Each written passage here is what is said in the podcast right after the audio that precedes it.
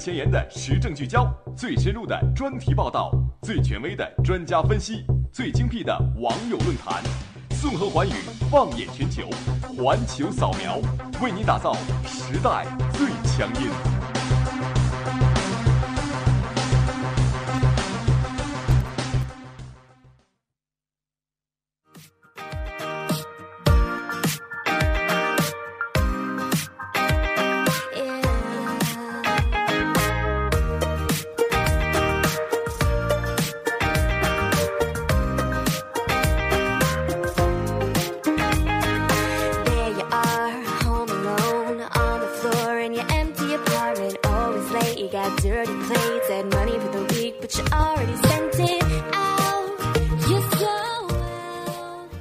Hello，各位听众，欢迎收听 FM 九十五点二浙江师范大学校园之声。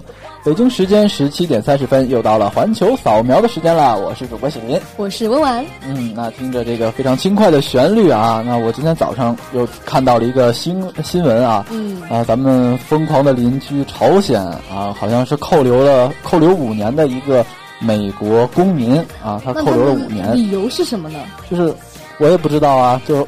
反正朝鲜就是一个很不按常理出牌的疯狂的国家。对朝鲜就这种不羁吧，我一直我行我素。在之前他被安理会制裁之后，也没有任何的一个表态啊，就是自己继续研发核武器。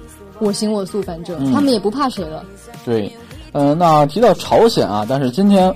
咱们环球扫描可能并不是呃朝鲜是重头，反而是要聊一个它的邻国，嗯，一个褒贬不一的一个国家，一个美丽的岛国日本。那我们先啊埋下一些伏笔啊，在第二个板块我们主要来讲一讲这个国家，嗯啊，那先介绍一下我们今天的主要内容。那第一个板块还是一句话新闻。环球扫描，扫描环球，一句话新闻，让我们一起嗨翻全世界。嗯，那第二个板块要闻点击啊，刚才也说到了，要聊一聊日本。那日本到底发生了什么呢？那么在第三个板块社会万象呢，我们会跟大家介绍两个非常有趣的事情。嗯，首先呢是他用摄影来治糖尿病。嗯，这个有点标题党吧？我觉得。对，有点标题党，确实啊，很吸引这个中老年。对对对，难道我们啪嚓？拍一张照片就可以知道糖尿病了吗？嗯，不一定哦。那第二个板块，呃，写的是坐在一个西兰花上看风景是怎样的体验。呃，人类的屁股应该 西兰花是承载不了的。对，好像只有碗里能盛啊！我从来没有搁过底下，下次尝试一下。怎样呢？对，那第四个板块世界地理，我们来聊一聊世界上最迷人的城堡。啊，我的少女心好像要膨胀了。对，稍微有一些童趣了。好的，那一段好听的音乐过后，进入我们今天的环球扫描。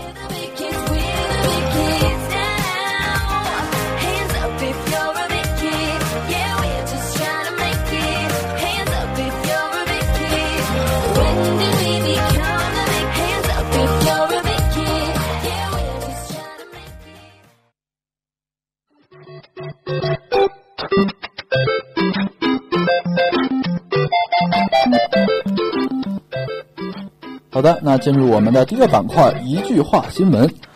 莫言两会提案减少学制，取消小升初和高考。孩子们看到莫言达达对你们的爱了吗？为让腐败正统呃腐败总统下台，巴西三百五十万人示威游行。史上最淡定总统表示坚决不辞职。阿尔法狗进入职业围棋手排名系统，排名第四。人类给自己创造对手是独孤求败吗？荷兰训练警鹰队伍，专门对付小型违规无人机。荷兰警鹰大战无人机，高科技顶个鸟用。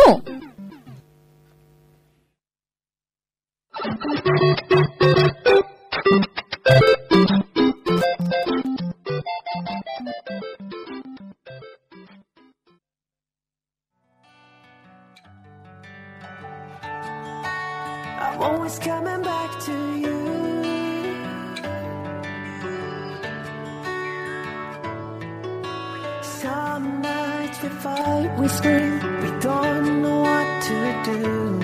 But I guess it's just the simple things that people they go through. But another night, a glimpse, I see the real one that's you.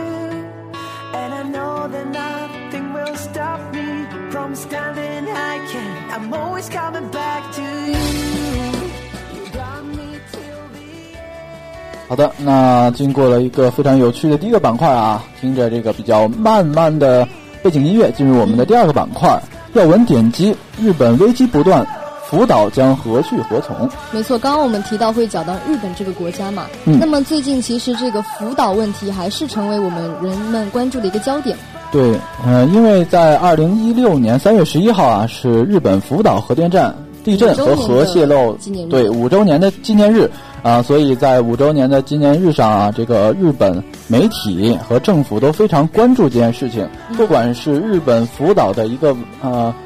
呃，售后啊，不是售后，这个灾后啊，嗯一些重建工作也好，或者是呃这个问题啊、嗯甚至说一些人员方面或者说建设方面的一些问题的呃一个总和嗯，啊、那现在日本福岛的现状呢，还是比较的好的啊，它一直在建设当中。一直在重建，嗯但是可能在这个人员回不回这个家乡的这个问题上，还是有一些呃比较困扰的问题在的。对，所以我们日本也是非常的忧虑重重的啊，因为曾经，呃，遭受重创的这个幸福之岛到底能不能回到从前的样子？啊，那我们先描述一下这个日本福岛曾经是什么样子吧。日本福岛其实它是在这个日本这个国土中，算是一个比较贫困的一个地方。对，它其实，在没有呃福岛核电站之前，嗯啊、是非常落后，呃，甚至说是非常非常贫困的一块土地。对，而且人口也是长期非常稀少的一个国一个地方。嗯，那在战后经济上也没有比得上东京啊、大阪啊、福冈之类的先进城市啊，那并且长期的人口稀少也导致了他们经济的一个下滑。对，而且其实它也是在四十多年前建了一个核电站之后，才有了一些现代的道路交通什么的。所以说，这个核电站也是曾经给它带来了一派春天的。对，带来了福音吧，嗯啊，然后也是拉动了福岛的经济，但没想到啊，五年前的某一天啊，它发生了一个非常严重的事情，就是福岛地震嗯啊，导致了一个核泄漏，呃，而就仅仅是因为这一次核泄漏，嗯，嗯，把曾经带来美好福音的一个福电站啊，核电站，带变成了一个噩耗，变成了给人们带去伤痛的一个东西了。对，并且是无法估计的一个伤痛，因为我们都知道，如果说呃核核电站啊，嗯。就相当于呃五个到六个样的核弹吧，嗯。啊，如果你们泄漏了啊，这样的能源渗入到土地，嗯。啊，渗入到这些水源，对这些污染是非常非常大的，而且是相对于有点像不可挽回的一种伤害了。对，几乎就是几百年，它可能都不会，嗯，回到原来的样子。嗯。它一直会有长期大量的放射性物质在土里。对对，所以说这个人民对于能不能回到这个福岛，其实都是带有一种担心在的。而且这一次这个核泄漏之后呢，对于福岛的经济也造成了一定的打击。对，其实经济的打击可以说上是呃非常重的一次。嗯、经济的打击，比如说以前福岛是一块儿呃非常富饶一个土地，嗯但是经过核泄漏之后，然后它就非常非常的贫困了，嗯啊、导致了各种土地啊商品的一个贬值。对，况且说这个事情灾害发生之后，肯定是要采取一些赔偿跟呃重建的一些工作。那么对于他来说，要花费很多很多的钱去进行补偿。对，那日本呢，在呃灾后重建啊，包括赔偿的时候，花掉了六点二万亿日元。挺难以想象，太大了这个数值。嗯、对，并且有关啊、相关材料的一些储存啊，花费了三点七万亿日元。嗯啊，包括呃处理这些废水费用，花掉了两万亿日元。所以说，对于本来经济就不是非常好的一个福岛来说，这真的是一个非常大的困扰。对，其实呃经济啊来说还是可以挽回的，但是最难挽回的应该是人心吧。嗯，而且其实这个避难者们，他们有些人他可能会觉得回去到家乡有一个情怀，想要回去，但是这样的人们可能只占了这些福岛原住民的四分之一。对，因为有那个不完全统计啊，嗯只有百分之二十五的人愿意回到自己的故土啊，然后大概约有五千六百名避难者啊是不想回去的。因为他们其实还是在担心这个核泄漏会对自己的身体，或者说是其他的一些什么东西带来非常大的影响。对，因为核材料需要从半衰期到完全结束需要五万年。五万年人都不知道在不在了。对，所以说到了，不管是啊这些灾难者也好，还是工作、工作者也好，他们的呃工作环境都是非常的危机重重的。嗯，但是这个在福岛重建的这些工作人员，好像他的态度跟我们想象的会不太一样。嗯，尤其是在上一期的社会万象中，我们提到有一个在福岛居住了五年的漫画家龙田，他也是用这个漫画来记录了在福岛的生活状况。对他说那里的人们其实是按部就班的生活的，不像说新闻报道里那么夸张。对，其实也是从精神方面啊、嗯来鼓励大家。呃，但是其实刚才温安也提到，这个龙田之前也是一个重建工作者的一员。嗯啊，他负责去炼这些废的铁。对，呃，而日本有规定说，其实如果你到达一定的辐射量，你是不能在那里工作的。嗯，呃但是这些工作人员好像他们会认为是在一个确保安全的环境中工作，可能给自己洗了一下脑，觉得自己在这个地方好像蛮安，全的。其实他们想用这种方式来证明，其嗯啊、媒体啊外界对这个福岛的呃轻呃嗯偏视啊，或者说是这些呃并没有证明的一些见解是错误的啊。嗯，所以说他们其实想得到别人的理解是比较难的，但是这种奉献精神还是非常值得我们鼓励的。对，那有这么多的人来啊，重新建设日本的福岛、嗯啊，福岛的现状也是不错的啊，它的硬件呃已经完成的相当好了。嗯，从这个复兴厅发布的一个重建数据来看，嗯，这一次福岛的硬件修复看起来其实进展是非常不错的。其中这个堤坝有四十二处，有四十一处已经修复的非常不错了。嗯，所以说，其实这个在硬件修复上可能还是比较简单的一件事情，但是如果要挽回民心的话，可能就比较难了。对，其实呃，咱们说一个问题，归根到底要说它的原因。呃，其实这个灾难的背后啊，或者说五周年纪念日的背后，其实嗯。是有非常非常大的一个漏洞摆在嗯。日本面前的，呃，就是日本政府的一个状态、一个态度。嗯。其实日本政府一直秉承一个啊、无责任体制，嗯。啊、咱们知道从二战后，他们就没有说呃向任何的战胜国啊去有一些赔偿，甚至说连道歉都没有，公开道歉都没有。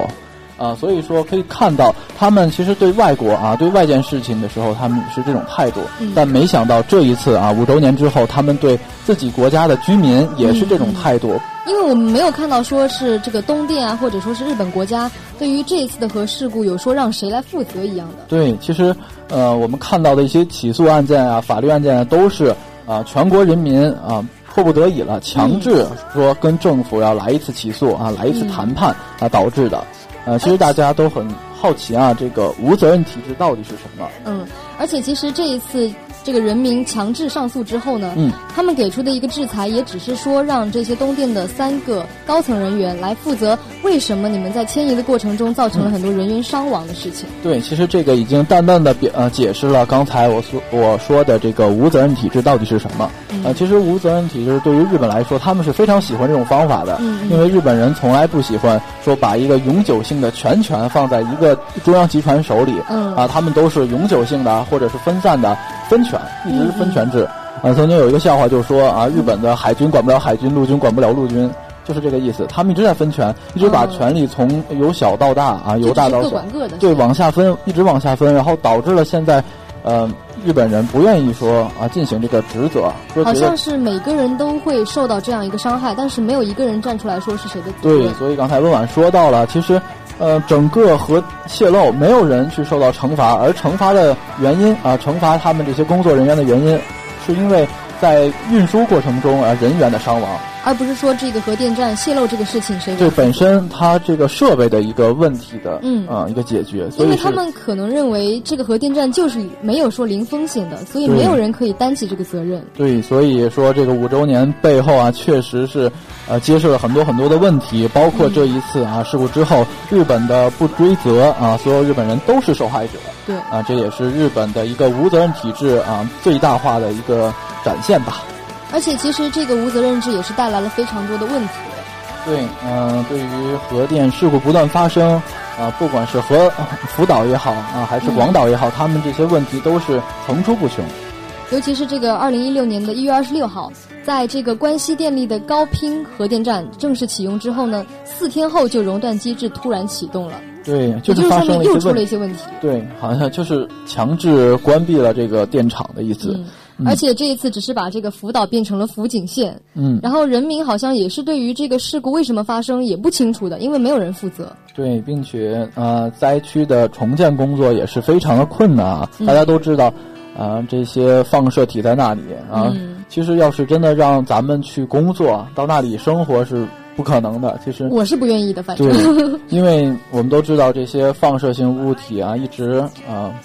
说在人体上会有一些危害，嗯。啊，不管会有引起一些症状，比如说癌症啊、变嗯致癌啊，甚至说你有甲状腺等等等等一些问题，都会摆在你的面前，而这种无形的一种危害啊，阻碍了这些人员去重建。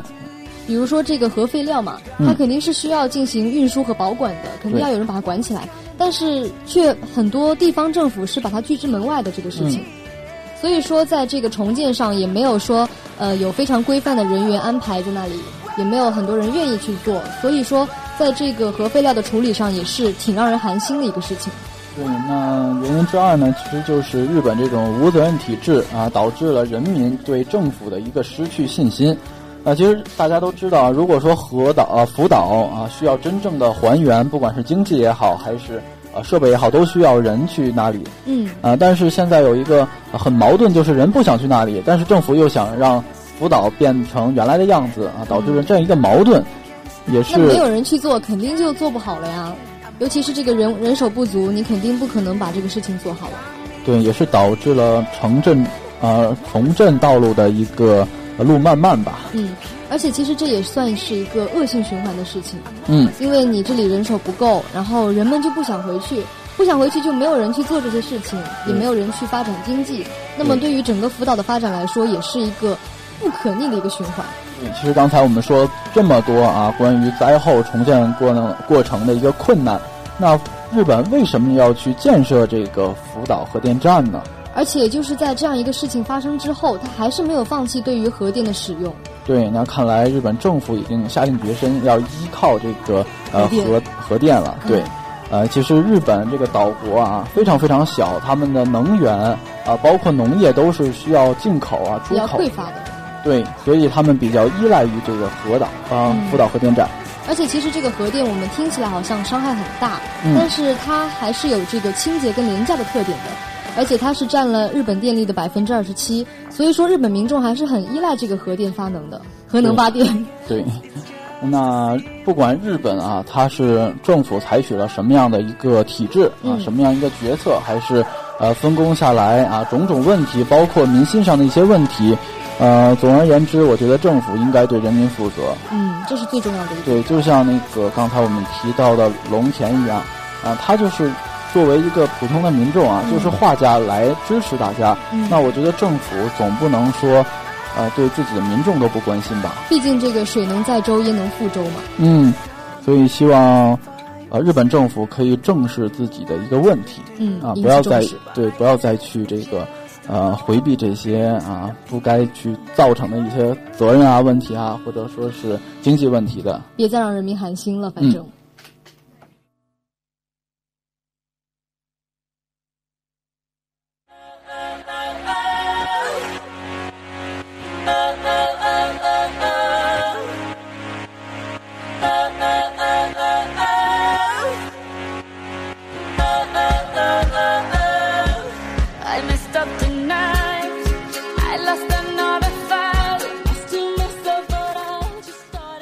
听到了这么疯狂的音乐哈，那咱们忘掉第二个板块的一些啊不愉快也好，还是忧虑也好，进入我们的第三个板块——社会万象。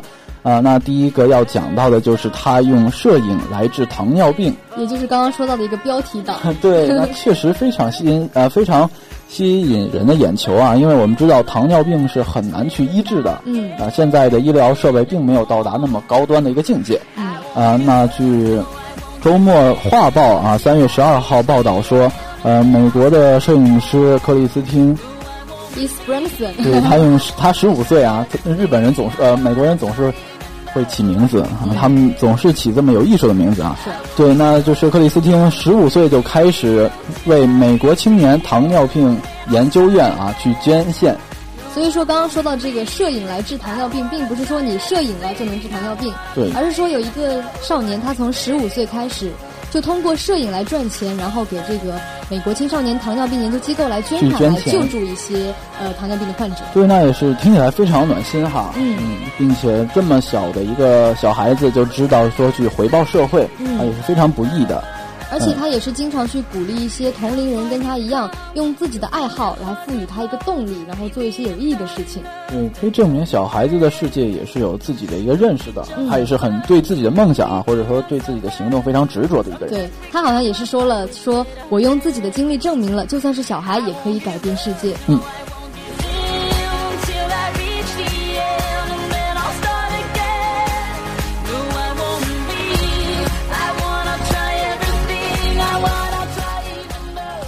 么接下来这一个新闻呢，就非常的有童话般的气息了。嗯，坐在一棵西兰花上看风景是怎样的一个体验？对，那这个也是非常非常的脑洞大开啊。嗯，那一般这种脑洞大开的人都是日本艺术家，对对对，可能他而且日本的艺术家特别奇葩，感觉。对，可能他们身残志坚啊，嗯他们经历了这些呃各种问题啊、灾后啊什么，他们仍然能保持这样的一个大的脑洞啊，也是非常非常难。那就是这样的一个日本艺术家，叫做田中达也他创造了一个自己的小人国。嗯，一般来说，成人的世界可能会比较缺乏童趣，但是对于艺术家来说，可能一个破的木桩，嗯也可以成为他们一个艺术的灵感。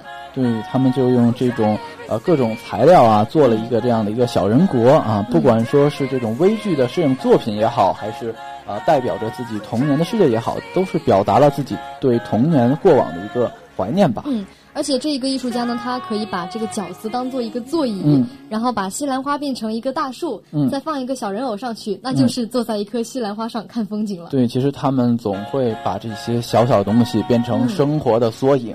所以说还是非常有情趣的感觉。对，我觉得呃，艺术家都是这样天马行空的。对对对，而且生活就应该这样充满味道。嗯。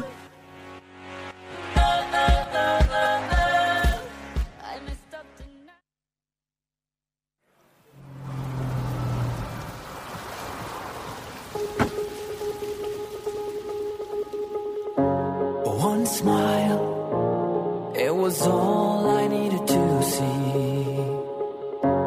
Your hand touching the tip of your knee.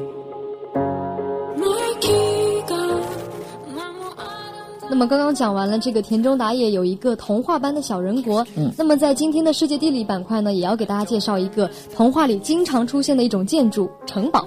对，那我我想知道，一提到城堡啊，不嗯温婉也好，还是其他的听众也好，一定是引起了你们这个少女心吧？我想到的就是，从此王子和公主幸福的生活在了同城堡里。对，而现在说到这个城堡，还真的有这么一个童话故事。嗯嗯，那第一站我们来到了圣米歇尔山啊，它是坐落在一个小岛的城堡，呃，那它是位于法国的诺曼底和布列塔尼之间对嗯，它是坐落一个很大的一个沙洲之间。你可以想象一下，在一个岩石的小岛上面有一座这样的城堡，还是蛮巍峨的感觉。对，那在创作之间也非常有意思啊。他说的是，呃，七零八年啊，嗯非常遥远的一个时间，对，long long ago，啊，那阿弗朗什镇的教主啊，奥伯特遇到了一个天使长，叫做米歇尔显灵，在他的大脑上开了一个洞，啊，有点诡异。对，好像就是开了一个脑洞，这嗯难道是脑洞的起源吗？嗯，然后所以说呢，他就把在这个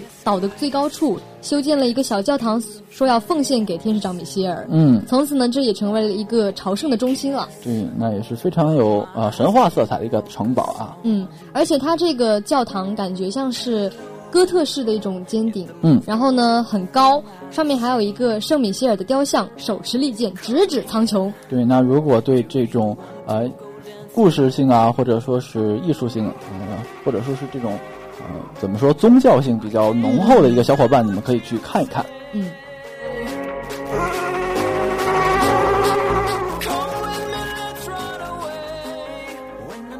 下来这个城堡呢，可能是少女的最爱了，叫做新天鹅堡，也就是经典的童话城堡。这个呢，名字又叫做福森白雪公主城堡，听起来跟童话非常的有关联。并且它真的是有一个童话故事。嗯，而且其实从它的外观来看的话，也是非常的美丽的，是嗯白墙蓝顶的，一听就非常的纯洁。对，好像啊是不是煽动了各位听众的少女心呢？而且它还在阿尔卑斯山脉中，真的完全童话感觉。嗯，我感觉好像温婉做完节目就要去一样。那我就去不了了。其实这个城堡呢，它是由巴伐利亚的王国王路德维希二世依据他的一个梦想所设计的，而且他也是茜茜公主的表弟，嗯而且传说他也是曾经爱慕着茜茜公主。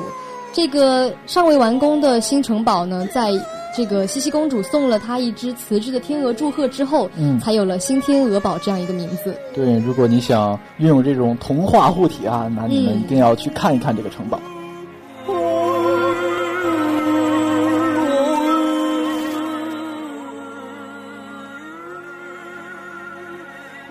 我突然觉得这个背景音乐有一点诡异。那么接下来这个城堡非常符合这个音乐。那就是布朗城堡啊，就是住满了很多很多的吸血鬼。它是一座来自罗马尼亚的城堡。嗯，那其实像这种城堡啊，都是很富有这种玄幻色彩的。嗯嗯、这几年也是被这个吸血鬼啊、啊僵尸啊附体了，看的都是这种美国大片啊、外国大片儿。而这一次的城堡传说中，世界上头号吸血鬼啊，名字很长啊。名字很长，等着。瓦拉西亚大公弗勒德就曾长期在这里居住。对，而这个弗勒德啊，经常住在这个城堡里，也是引起了好多好多呃吸血鬼迷的引入吧。他们也是慕名而来，要参观一下这个吸血鬼城堡嘛。嗯，而且近年来，随着这个吸血鬼的电影的一个狂潮，嗯这些导演们也把目光投向了这样一个城堡。对，那这个城堡确实引起了不少人的关注。嗯，I don't understand what you say. I can't understand what you say. 好的，那我们来到了最后一站啊，回到了咱们的故乡。嗯，讲到了一个布达拉宫啊。布达拉宫 在我们中国的西藏，离我们最近了。对啊，我刚才说的可能是藏语，刚才没有听懂。原呃来如此。对，而藏族啊，吐鲁番王啊，松赞干布是因为信佛啊，并且是为了这个公主啊所建成的这样一个布达拉宫。而且当年它建建成的时候，其实这个宫殿是有九层的，嗯，而且中间有九百九十九间宫室，如果再加上这个山上的修行室的话，共是一千间，对，非常这个非常规模非常的大。对，非常宏大。嗯、而这几年啊，经历了各种啊山洪啊、海啸啊、泥石流啊，雷啊、都没有电啊、什么战火的，对也是历尽了沧桑的。对，现在就仅存法王洞和主殿潘帕巴拉康，对潘巴拉康啊、所以也是难读的呢。所以现在的布达拉宫也是啊十七世纪重新建造的一个，嗯，嗯，而且耗资也是非常多的，好像是二百一十万两银两。对，嗯、那有一千三百年的历史，这样的一个国宝级的宫殿啊，嗯。也是被收录到了联合国教科文组织的世界文化遗产的名录，对。而且其实它也算是拉萨一个非常有标志性的一个建筑。对，因为每次我们提到拉萨，肯定脑子里浮现的就是一座雪山，上面有一个布达拉宫，对非常非常的呃崇高的一个吧。而，且觉得非常神圣。嗯。嗯，那如果喜欢这样一这样一方面啊，异族风情的一个城堡，你们可以去一个西藏啊，非常非常美丽的一个城市啊，去观看一下。